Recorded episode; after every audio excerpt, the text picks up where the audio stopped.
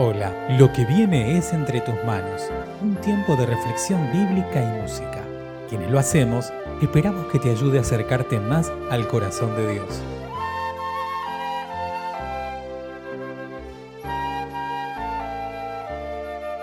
Mi nombre es Emanuel Gro y te invito a que te unas conmigo en la siguiente oración. Gracias Señor por tu palabra, que ella nos guíe nos ilumine, nos marque el rumbo y que mm, tengamos corazones sensibles para poder seguir, para poder oír y para ser hacedores de ella. Y de esta manera ser de bendición a todos aquellos que nos rodean. En el nombre de Jesús. Amén. Unamos nuestras voces y cantemos al Rey de Reyes y Señor de Señores.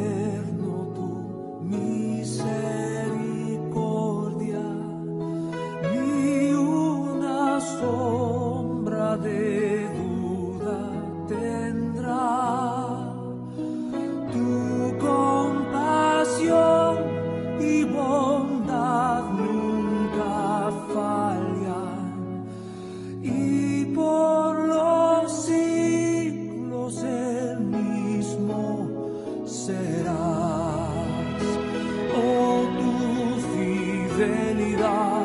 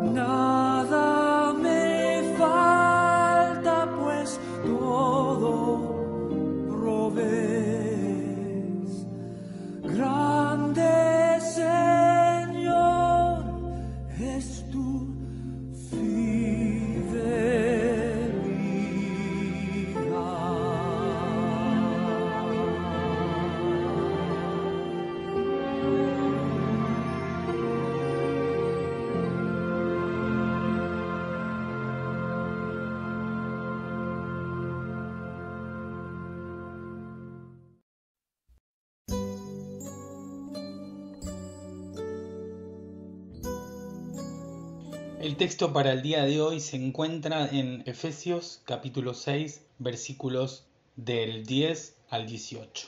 Por lo demás, hermanos míos, manténgase firmes en el Señor y en el poder de su fuerza.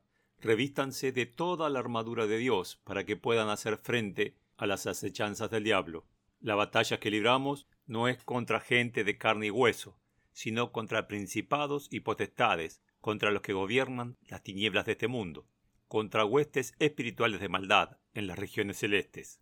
Por lo tanto, echen mano de toda la armadura de Dios, para que, cuando llegue el día malo, puedan resistir hasta el fin y permanecer firmes.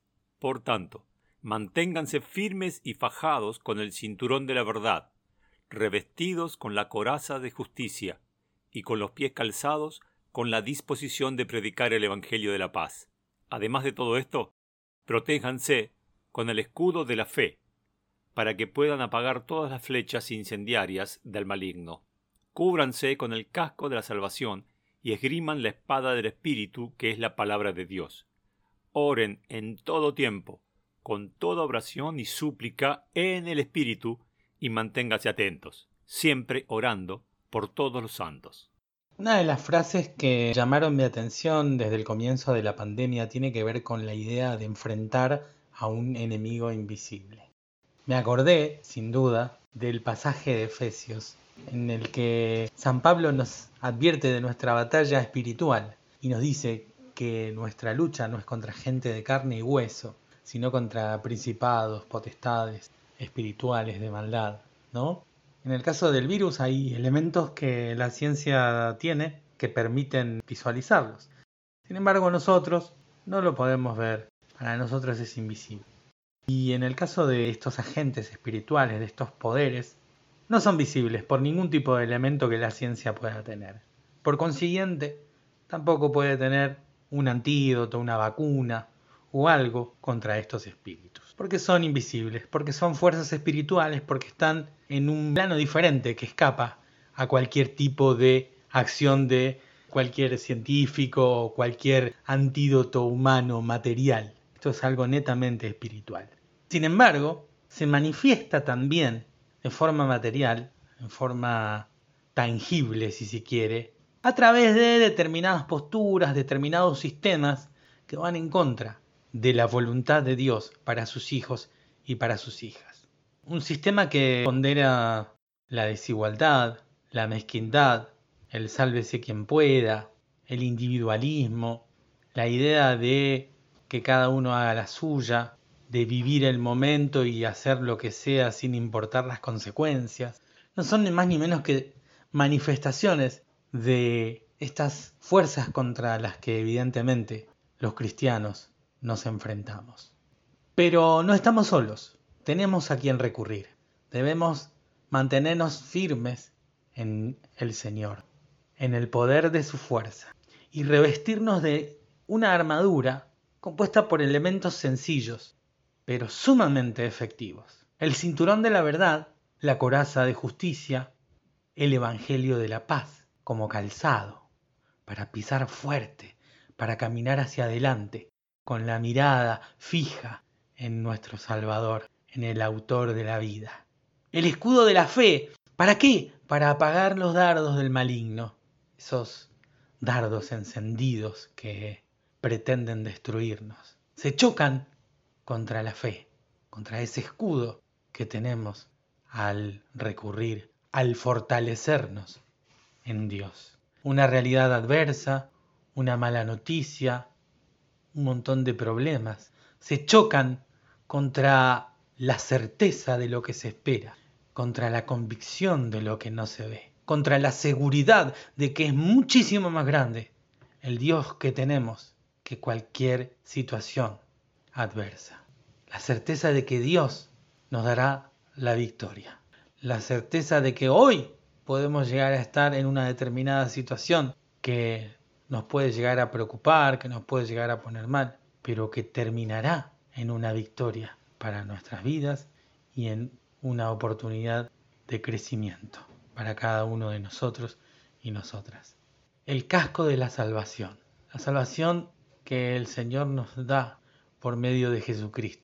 Ese sacrificio que hizo de una vez y para siempre, para que nosotros hoy podamos decir, somos salvos, estamos en Él.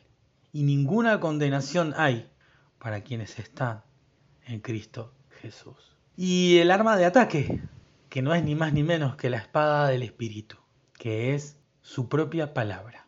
Nosotros sabemos que cuando se pronuncia la palabra de Dios, las cosas no son iguales, en lo espiritual y en lo material. Siempre que se pronuncia la palabra de Dios, esa palabra cambia las cosas aunque no lo podamos ver. Esa palabra tiene poder. La palabra de Dios tiene un poder que nosotros, con nuestra mente finita, no alcanzamos a imaginar. Pero debemos creerlo. La palabra de Dios tiene poder. Tiene el poder de cambiar la vida de las personas. Tiene el poder de transformar un desierto en un río inagotable. Esa es nuestra espada. Y por si fuera poco, San Pablo nos habla de la oración. La oración como arma, como también factor de bendición, como factor de cambio, como factor de seguridad, porque es la que nos conecta con el Padre. Nosotros por medio de la oración, orar es hablar con Dios, podemos presentar cualquier situación ante Él. Orar en todo tiempo. Me levanto, me pongo a orar. Pienso en alguien y lo pongo delante de la presencia de Dios. Estoy viajando en el colectivo, en el auto, y mi mente, aunque tal vez no pueda hablar, en ese momento mi mente puede orar y puede estar en conexión con el Padre, orando por cada uno, por nosotros mismos y por nuestros hermanos. Esa es la armadura que tenemos la verdad, la justicia, el Evangelio de la paz, este calzado que es nuestra disposición a predicar su Evangelio, el escudo de la fe, el casco de la salvación, la espada de la palabra. Y yo agregaría la oración. Son armas que nos invitan sin duda a recurrir a Dios, a fortalecernos en Él, a confiar en su fuerza y no en la nuestra, para vencer a cualquier poder que se nos quiera enfrentar, derribando toda fuerza maligna que nos quiera venir a querer destruir. Estemos preparados entonces, revestidos con su armadura, fortalecidos en Él, cuidándonos y orando los unos por los otros. Que sea así en tu comunidad en la mía, en tu iglesia, en la mía, en cada lugar donde estemos. Gracias por escuchar Entre tus manos, un audio podcast realizado por la Iglesia Evangélica Metodista de Bernal. Te invitamos a participar de nuestro grupo de reflexión. Podés sumarte ingresando a iglesiavernal.org barra grupo. Te esperamos.